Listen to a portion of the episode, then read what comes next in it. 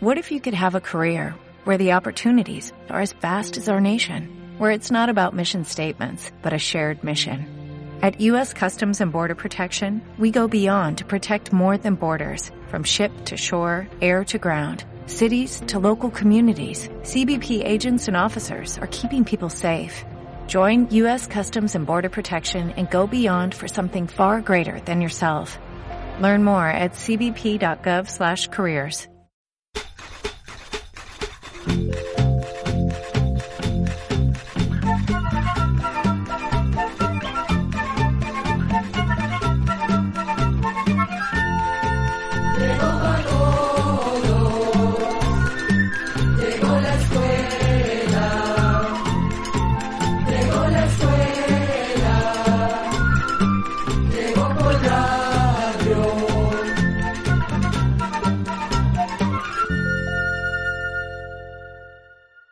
Hoy contamos con la presencia de una doctora. Ella es veterinaria, especialista en patógenos.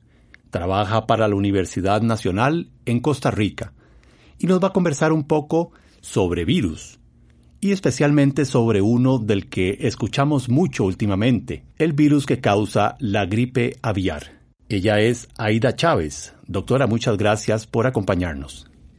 Es un gusto. Cuando a nivel de un país o a nivel mundial eh, se dan estas enfermedades que pueden afectar ya sea la salud de las personas, de los animales y por ende la economía, existe toda una red de instituciones eh, que son las que al final eh, terminan haciendo la investigación para poder controlar este tipo de enfermedades. Tal vez cuéntenos un poco, doctora, cuál es la labor que hacen ustedes desde la la Universidad Nacional en Costa Rica? Bueno, nosotros trabajamos muy de la mano con el Ministerio de Agricultura y Ganadería y el SENASA. Damos apoyo y proveemos entrenamiento también. Damos espacios para que las personas que trabajan en el Ministerio de Agricultura y Ganadería eh, se entrenen y se actualicen. Entonces, muchas veces damos charlas o talleres para que ellos, por ejemplo, puedan reconocer ciertas enfermedades en las aves o en otras especies, logren hacer un diagnóstico o puedan tomar las muestras. Entonces, más que todo, es una labor de apoyo a lo que es el Ministerio de Agricultura y Ganadería. Tal vez para iniciar el programa, eh, comencemos refrescándole un poco a nuestros oyentes qué es un virus. Los virus son microorganismos muy pequeños que tienen dentro ADN o ARN, o sea, tienen información genética, pero no pueden replicarse, o sea, no pueden hacer copias de sí mismos, sino que tienen que ingresar en una célula, ya sea humano o animal, para producir su descendencia, por así decirlo. Cuando escuchamos de microorganismos que nos enferman, bueno, conocemos obviamente los virus y también las bacterias, que son las que causan también muchas de las enfermedades que nos afectan a las personas, a los animales y a las plantas. Sin embargo, con las bacterias se oye hablar de que hay bacterias buenas y malas. Las malas obviamente son las que nos enferman y las buenas, por ejemplo, las tenemos en nuestro cuerpo, por ejemplo en los intestinos que nos ayudan a digerir los alimentos e incluso son fundamentales para que nuestro cuerpo pueda absorber los nutrientes de los alimentos. Eh, ¿Se podría decir lo mismo de los virus? ¿Hay virus buenos? Usualmente los virus, eh, la mayoría no producen eh, sintomatología o enfermedad. En realidad son muy pocos los que producen sintomatología y que pueden llegar a producir enfermedad grave pero en su mayoría en la naturaleza se pueden encontrar dentro de a los animales, hasta plantas y dentro de las mismas bacterias y sirven para el intercambio de información genética y sin producir enfermedad. Entremos en materia, entonces. Cuando escuchamos hablar de gripe aviar, obviamente la palabra aviar nos, nos remite inmediatamente a las aves. ¿Es el virus que causa la gripe aviar eh, originario de las aves, es decir, surgió ahí. Exacto. Lo que se conoce es que los virus están dentro de un huésped y los huéspedes son las aves y principalmente serían las aves silvestres. Muchos de estos virus en las aves silvestres no les producen ninguna enfermedad ni sintomatología, sino que ellos las transportan en áreas extensas eh, entre un país y otro, porque obviamente las aves no entienden de fronteras y a ellas no les produce enfermedad. ¿Desde cuándo se estudia este virus o grupo de virus que causan la gripe aviar? Bueno, se tienen datos desde el año 1878 en Italia, donde se escribe principalmente un científico llamado Eduardo Peroncito, que trata de diferenciar entre las enfermedades causadas por agentes bacterianos y virales y logra identificar y discernir que esta enfermedad es causada por un virus y no por una bacteria. Y dígame una cosa, si esta enfermedad en teoría no causa eh, síntomas en las aves, ¿cómo se llegó a, a estudiar? ¿Cómo se llegó a descubrir? Bueno, lo que se ha visto es que hay algunos virus, pocos, que pueden llegar a ser muy patógenos o virulentos. Esto ocurre porque los virus cuando ingresan en una especie cuando es la especie de huésped, ellos se mantienen sin producir enfermedad, pero cuando atacan una nueva especie o la parasitan, por así decir, ellos mutan, tienen cambios genéticos que hacen que se vuelvan más patógenos. En los últimos, sobre todo en los últimos meses, se habla mucho de esta enfermedad y se menciona, bueno, primero que tiene que reportarse de manera obligatoria a las autoridades de salud de cada país que hay que tener mucho cuidado. ¿Por qué es así? ¿Realmente es tan peligrosa? Bueno, como todos conocemos, primero hay que tomar en cuenta que, por ejemplo, en las aves silvestres, los virus que causan la influenza, la gripe aviar, existen muchos, los que se llaman subtipos. Esa es una clasificación que se usa para decir cuáles son los que están afectando las aves. Dentro de estos subtipos hay unos que, como les decía, son más virulentos o patógenos. Y se ha visto que estos virus, cuando pasan de las aves silvestres a las aves de producción, como las gallinas, los pavos, pueden producirle una enfermedad muy severa y pueden producir la muerte de estos animales en un periodo muy corto. Quiere decir que de un día para otro, en 24 horas, por ejemplo, se pueden morir todas las aves que están en un grupo de aves, en un gallinero, por ejemplo. Entonces, es muy importante detener la enfermedad porque esto obviamente afectaría mucho la economía de las familias, ¿verdad? Obviamente la economía del país, porque de las aves obtenemos lo que es la proteína animal, la carne y los huevos, ¿verdad? Y la entrada de esta enfermedad eh, significaría un impacto económico muy grande para el país. Bueno, según esto que nos cuenta, creo que es bastante claro por qué es tan importante poder detectar la enfermedad a tiempo. Vamos a hacer ahora una pequeña pausa para escuchar un tema musical y ya casi estamos de vuelta con todos ustedes.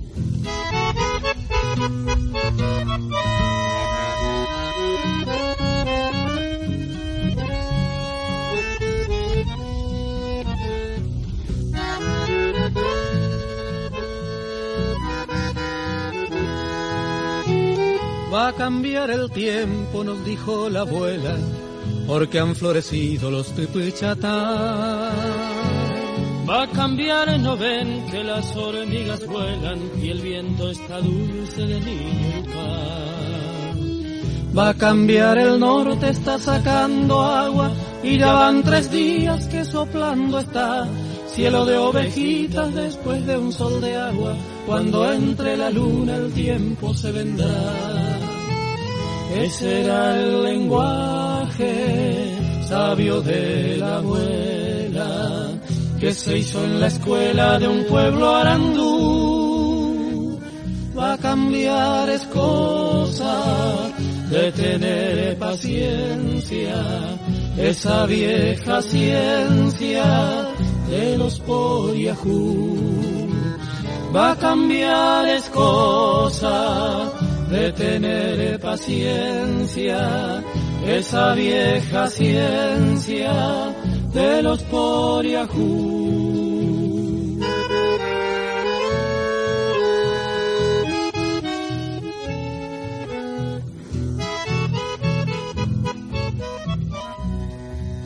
Va a cambiar el tiempo. Me acuerdo, decía la abuela, esa tarde que mamá lloró preparando el bolso puesto que partía rumbo a Buenos Aires, mi hermano mayor. Aquí está su ropa y aquí está su avío. Le hice una gallina, matambre y chipá. Van unas naranjas y unos pastelitos. Y aunque el viaje es largo, pienso ha de alcanzar. No olvide su abrigo que es de lana cruda y lleve el ponchillo que usó su papá. Y entonces la abuela, como quien ayuda, tragándose un llanto, volvió a sentenciar. Vaya con cuidado, sea manso y prudente, que Dios y la Virgen le han de acompañar. Para los peligros sepa ser creyente, Santa Catalina no le va a fallar. Y en los temporales de la vida, tenga presente a su madre que lo supo alzar cuando usted era chico contra la tormenta, venciendo al mal tiempo con solo rezar. Sepa que en su alma lleva usted otro avío. Continuamos con el tema de la gripe aviar. Vamos a ver, las personas que tienen en su casa o en su finca aves de corral, ¿cuáles son los síntomas que tienen que tener claros para poder detectarla a tiempo? Bueno, se ha visto que las aves que se infectan por estos virus, que son del subtipo H5, pueden tener sintomatología respiratoria inicial y posteriormente pueden desarrollar sintomatología nerviosa porque el virus tiene mucha afinidad por el, el tejido nervioso. Entonces van a tener sintomatología que al principio no es muy evidente porque las aves lo que hacen es dejar de comer, dejan de poner huevos, puede ser que estén aisladas de las demás, se quedan como adormiladas, cierran los ojos, las plumas pueden estar erizadas y esos son síntomas que no son muy específicos. Posteriormente, las aves pueden tener sintomatología como tortícolis, pueden tener como la cabeza agachada o torcida, que eso es lo que vemos como tortícolis y pueden también presentar muerte súbita, o sea que puede ser que no notemos los síntomas anteriores y que simplemente encontremos las aves muertas. Algunos virus además eh, se ha visto que pueden producir hemorragias y también al afectar los vasos sanguíneos pueden producir cianosis, o sea que la piel, especialmente las barbillas y las crestas de las aves, se ven de color azulado o morado. Se debe a ese daño que causa a nivel del vaso sanguíneo y además pueden observarse hemorragias. Pero bueno, entonces no es tan fácil detectarla como para poder prevenirla a tiempo. No, lo recomendable en estas épocas es que si vemos aves que, por ejemplo, se ve que de un día para otro un grupo muy grande de aves se está afectando o que muere súbitamente, debemos llamar a las autoridades porque, como les decía, esta enfermedad es muy importante eliminarla y tratar de evitar que llegue a lo que son las aves de producción porque sí tiene un impacto muy grande para el país. ¿Hay tratamiento para este virus? Como es un virus que causa una enfermedad tan súbita y que causa mortalidad muy este, rápidas, prácticamente no hay nada, ¿verdad?, que lo vaya a detener. En algunos países lo que se está implementando eh, son vacunaciones. Recordemos que es un virus de influenza, ¿verdad? Por ejemplo, en los humanos se usa vacunas contra los virus H1N1, que son virus que causan la eh, influenza estacional. En las aves, por otro lado, tenemos estas influencias aviares, que son eh, de la misma familia, la misma familia, ¿verdad? Son ortomixovirus que van a, causar sintomatología que es más severa y que la única forma de disminuir la sintomatología sería por medio de vacunaciones. Sin embargo, como la enfermedad hasta ahora es exótica, o sea, nunca antes se había tenido en el país, entonces no existen vacunaciones. Se habla de que son varios los virus de la influenza. ¿Cuántas cepas hay de esta enfermedad de la gripe aviaria? Bueno, el sistema de clasificación de los virus es complejo, ¿verdad? En el caso de los virus de influenza, entonces dentro de la familia de los ortomixovirus, ortomixoviridae, también existen géneros y dentro de los géneros, por ejemplo, tenemos lo que es la influenza A y la B. También tenemos influenza C y D. Los que afectan a los humanos, por ejemplo, son de A y B. En las aves, principalmente, la enfermedad es causada por virus de tipo A. Y además se usa una clasificación que es por subtipo, que es lo que escuchamos en, en las noticias, ¿verdad? Que eh, los más importantes a nivel de las aves, principalmente por la, la patogenicidad, son los subtipos H5. Se conoce que en las, en las aves silvestres existen al menos 16 subtipos y que causen enfermedad de alta virulencia, se sabe que son los H5, H7 y H9. Bueno, ahora que mencionaba usted también que ya el virus también afecta a las personas, a los seres humanos, el virus surge en las aves y en algún momento afecta a otras especies, en este caso mamíferos, como somos nosotros. ¿Cómo se da ese paso, ese cambio de, una especie a otra?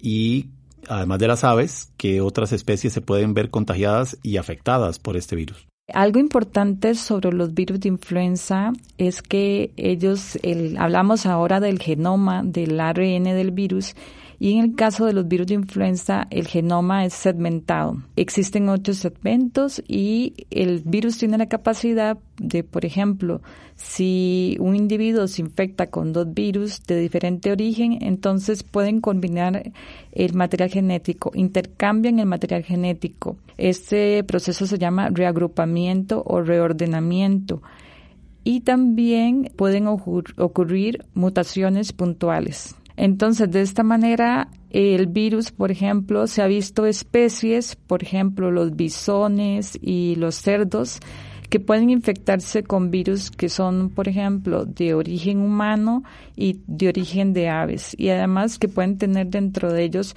virus, en el caso de los cerdos, que son de origen porcino.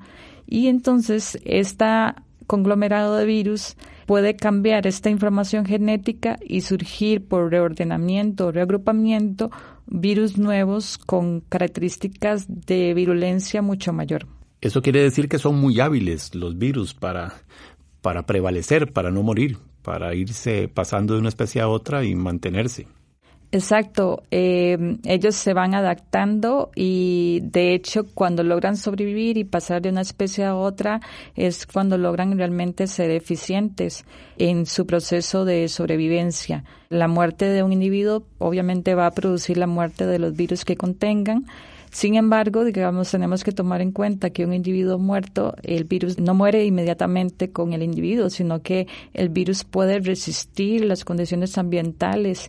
Y, por ejemplo, ahora pasa que este virus de influenza produce muerte de aves silvestres. Si la gente, por ejemplo, va y toca las aves silvestres que están muertas en, no sé, en una playa o en un parque, Puede ser que en las manos, en los zapatos, lleve el virus de un lado para otro y pueda, por ejemplo, si tiene aves en la casa, pueda llevarle la enfermedad, producir la muerte de las aves que tiene de mascotas o las aves que están en un zoológico, por ejemplo.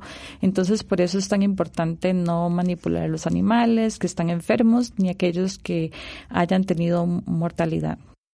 Hagamos una pausa y escuchemos en este momento una canción y ya casi estamos de vuelta con todos ustedes.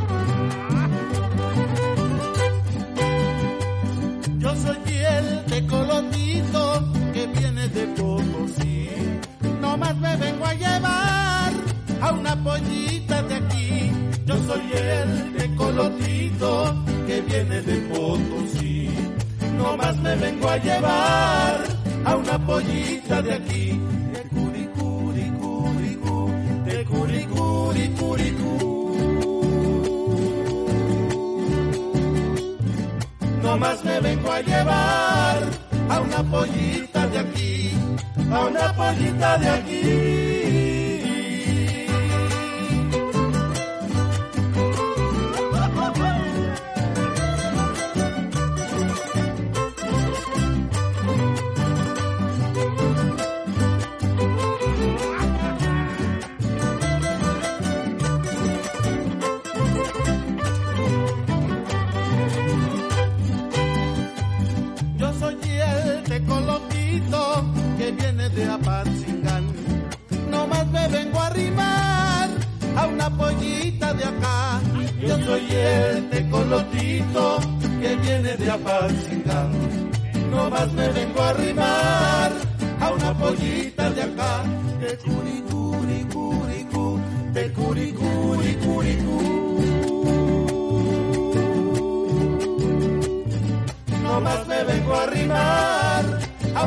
a una pollita de acá, a una pollita de acá.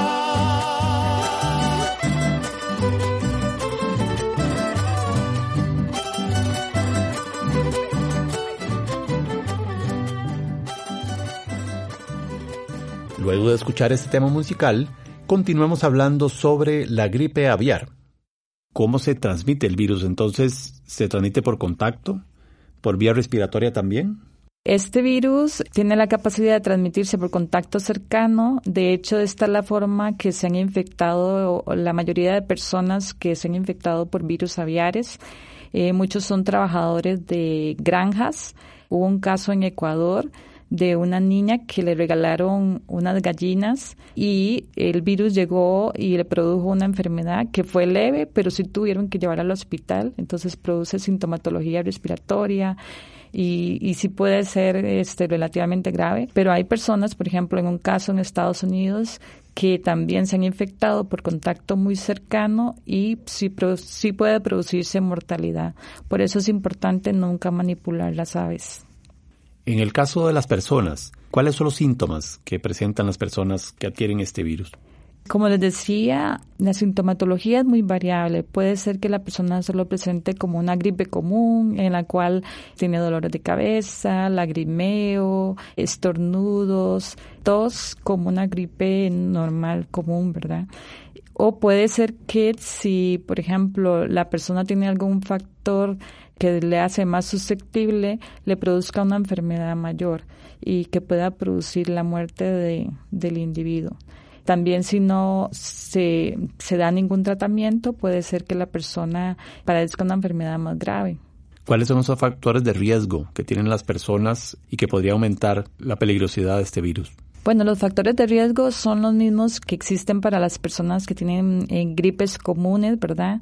Que pueden ser personas fumadoras o que tienen síndrome de inmunodeficiencia o alguna enfermedad que hace que su sistema inmune no responda bien. Entonces, la gente adulta mayor, ¿verdad? Que tal vez eh, su sistema inmune no, no tiene una respuesta adecuada o los, los niños, ¿verdad? Especialmente los bebés muy jóvenes de un año para abajo, que puede ser que no hayan recibido ninguna vacunación, ¿verdad? Recuerden que tanto con la gripe común, normalmente las personas reciben vacunaciones con virus para antivirus H1 y H3 y entonces las personas también serían susceptibles a estos virus y sin tener ninguna capacidad de respuesta y menos si su sistema inmune apenas está desarrollando.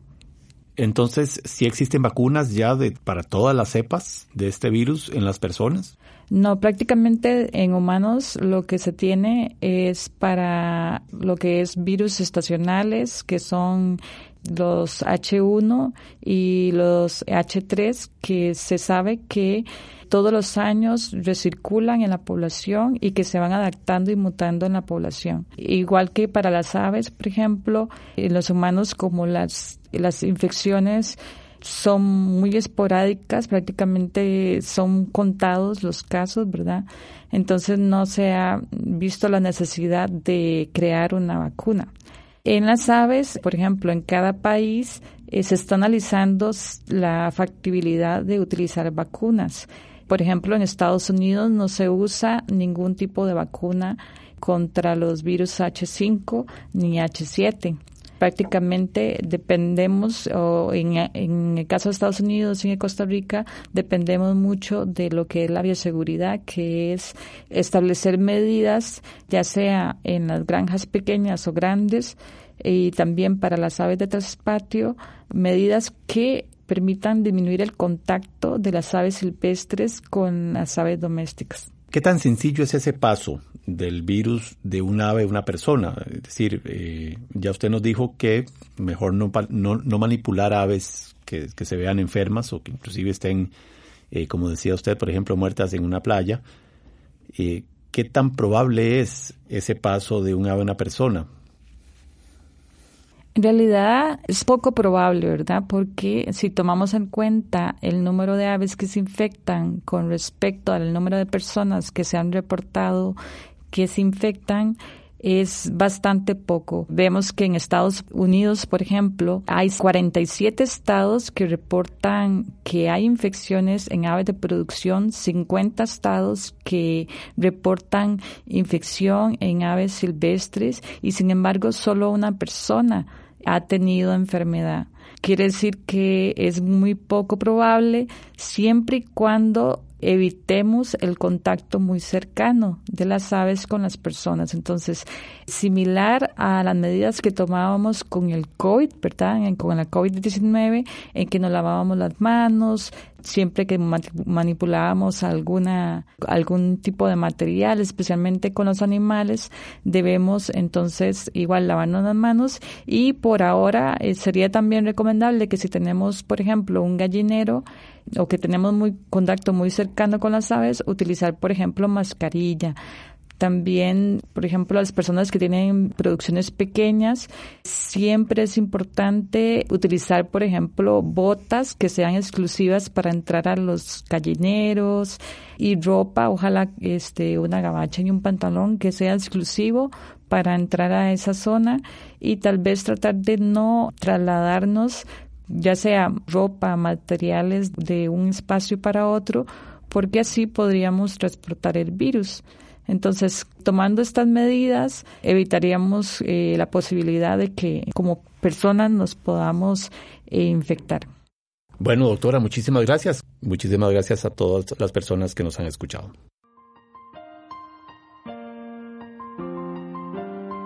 Y así llegamos al final del programa del día de hoy.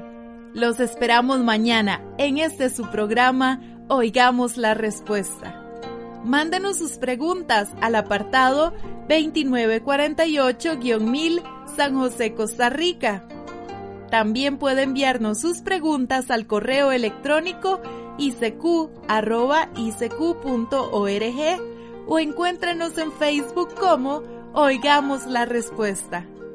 O llámenos por teléfono código de área 506, número 2225-5338 o 2225-5438.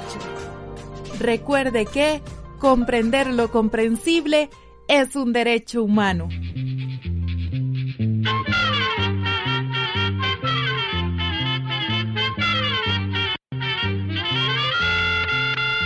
el momento de despedirnos se va a la escuela,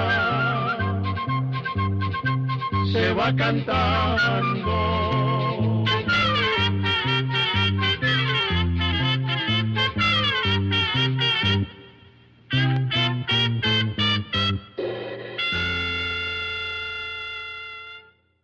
Dale más potencia a tu primavera con The Home Depot. Obtén una potencia similar a la de la gasolina para podar, recortar y soplar con el sistema OnePlus de 18 voltios de Ryobi desde solo 89 dólares. Potencia para podar un tercio de un acre con una carga. Potencia para recortar el césped que dura hasta dos horas. Y fuerza de soplado de 110 millas por hora. Todo con una batería intercambiable. Llévate el sistema inalámbrico OnePlus de 18 voltios de Ryobi. Solo en The Home Depot. Haces más. Logras más.